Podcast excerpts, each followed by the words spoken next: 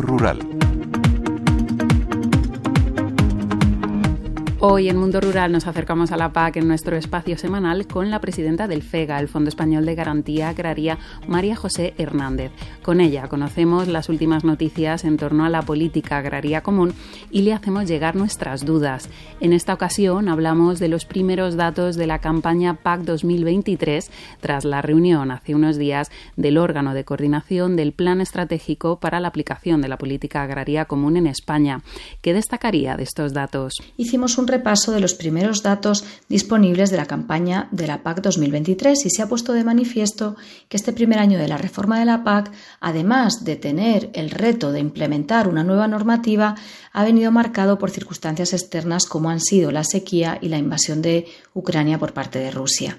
El análisis se centró en valorar si estamos avanzando adecuadamente en la consecución de los objetivos que se han marcado en el plan y en concreto en las tres vertientes de la sostenibilidad económica, social y medioambiental. En lo relativo a la sostenibilidad económica, estos datos muestran que las ayudas a la renta que eh, absorben el 61% del presupuesto de las ayudas directas han sido claves en este año difícil y han supuesto una red de seguridad importante para los agricultores. También se ha puesto de manifiesto que el pago redistributivo es muy importante para pequeñas y medianas explotaciones. En cuanto a la sostenibilidad social, los datos de solicitudes de jóvenes agricultores y agricultoras no se han incrementado en relación con 2022 a pesar del incremento de ayudas, lo que muestra que hay que seguir trabajando en el relevo generacional.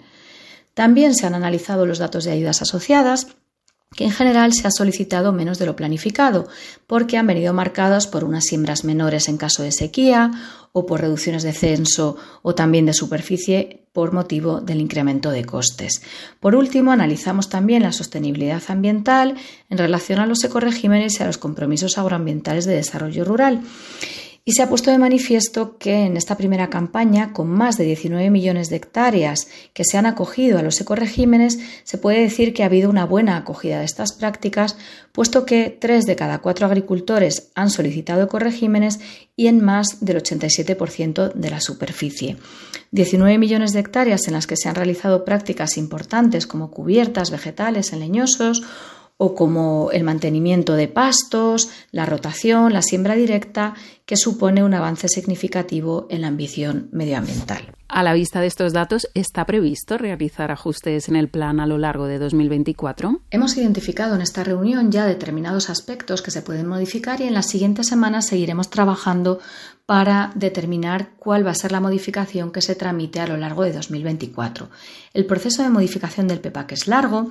Primero se trata informalmente con la Comisión, luego se tiene que aprobar por el órgano de coordinación, por el comité de seguimiento, tiene que ir a conferencia sectorial, también se informa al Consejo de Ministros y luego se comunica formalmente a la Comisión Europea, que tiene un tiempo para aprobarlo. Estamos pensando en la remisión formal a la Comisión Europea en verano e ir tramitando en paralelo la normativa.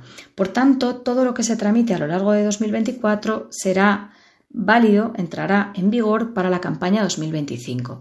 En cualquier caso, no se van a tratar de cambios sustanciales. La PAC se va a mantener estable y nuestros agricultores y ganaderos deben tener la garantía de esta estabilidad de las normas que ha comenzado a aplicarse en el año 2023 que siguen en la campaña 2024 y que seguirán sin grandes cambios en la campaña 2025. María José Hernández, presidenta del Fondo Español de Garantía Agraria, muchas gracias y hasta la próxima semana. Muchas gracias por su atención. Seguiremos informando las próximas semanas y aprovecho para ir adelantando que el 1 de febrero de 2024 se abrirá el plazo de presentación de la solicitud única y que ya nos vamos aproximando a esa fecha.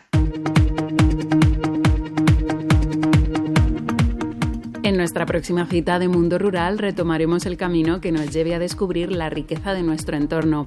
No olviden que pueden realizar sus consultas a la dirección de Mundo Rural redacción Un programa elaborado por FAgro y Radio 5 Todo Noticias.